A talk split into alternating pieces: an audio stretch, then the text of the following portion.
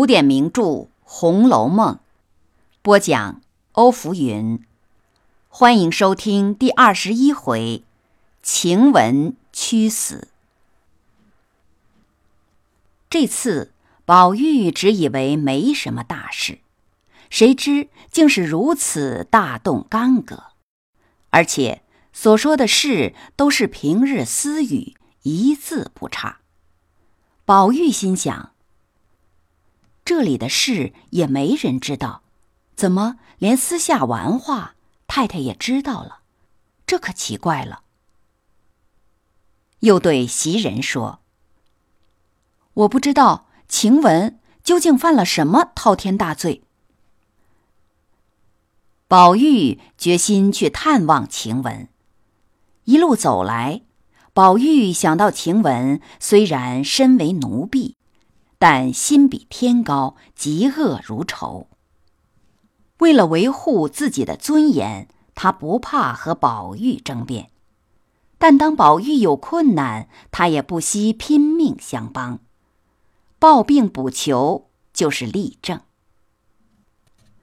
那次是宝玉舅舅王子腾生日，贾母特意将珍藏的从俄罗斯进口的雀金呢给他穿上。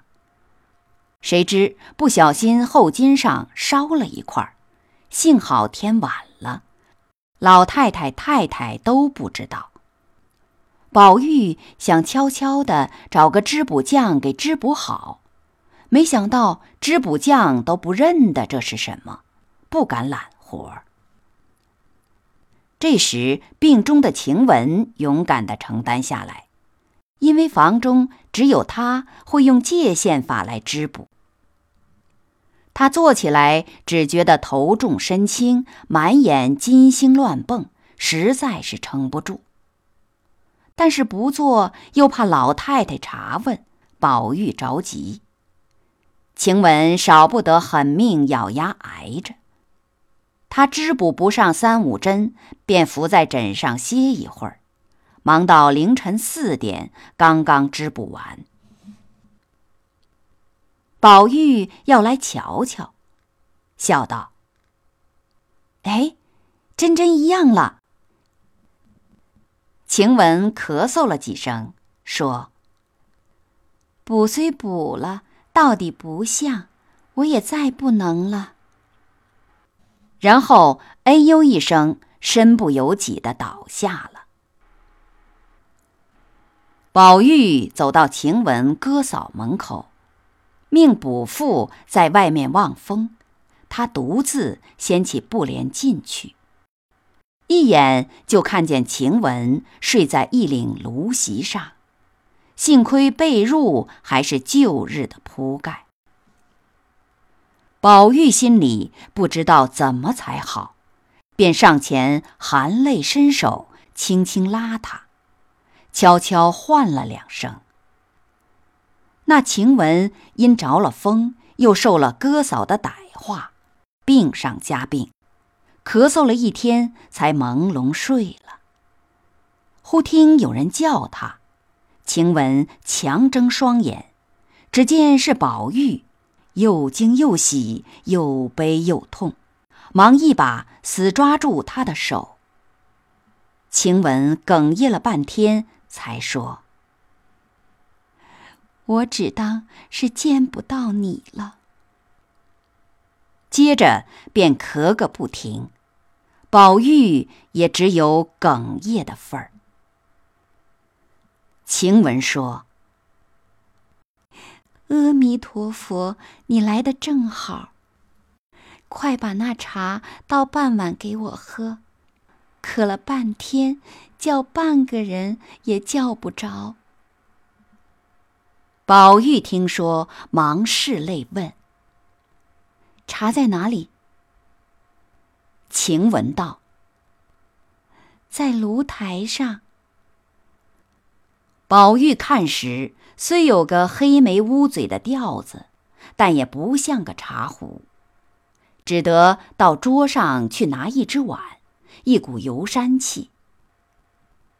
宝玉先用水洗了两次，又用自己的帕子试了，还是有些气味，没奈何，提起吊子来斟了半碗，看上去绛红的，也不大像茶。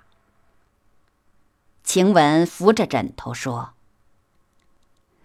快给我喝一口吧，这就是茶了，哪比得上咱们的茶呢？”宝玉尝了一尝，咸涩不堪，只得递给晴雯。只见晴雯如得了甘露一般，一口气都喝了下去。宝玉看着，眼泪直流下来，连自己的身子都不知道为何物了。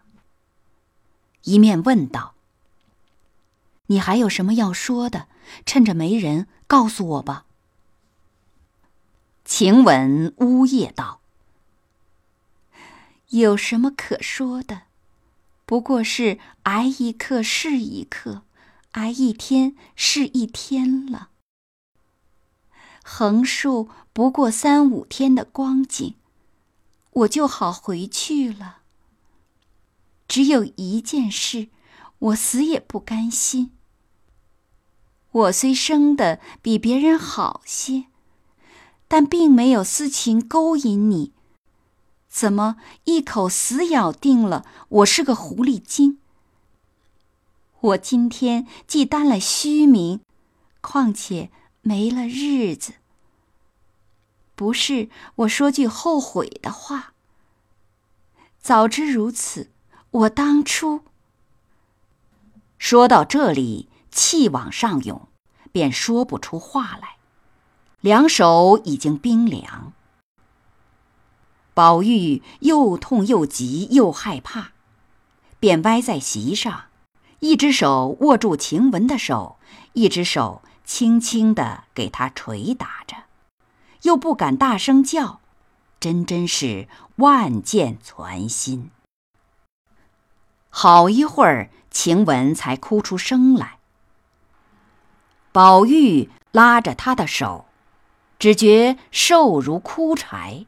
腕上还带着四个银镯，便哭道：“除下来吧，等好了再戴上去吧。”晴雯拭泪，把手用力全回，搁在嘴边，狠命一咬，只听咯吱一声响，把那两根葱管一般的指甲齐根咬下。他拉了宝玉的手。将指甲搁在他手心，又转身挣扎着，连揪带拖，在被窝内将贴身穿着的一件旧红绫小袄脱下，递给宝玉，留作纪念。没想到虚弱透了的人，哪里经得起这么折腾，早喘成了一团。片刻之后，晴雯。睁开眼睛说：“你扶我起来坐坐。”宝玉用力扶他，好容易才欠起半身。晴雯哭道：“你去吧，这里脏，你哪里受得了？你的身子要紧。你今天这一来，我就是死了。”也不枉担了虚名。一语未了，只见他的嫂子掀开帘子，笑嘻嘻的进来，对宝玉说：“哟，你一个做主子的，跑到下人房里来做什么？是看我年轻长得俊，来调戏我的？”说着，一手拉了宝玉进里间来。宝玉哪里见过这个，只说：“好姐姐，别闹。”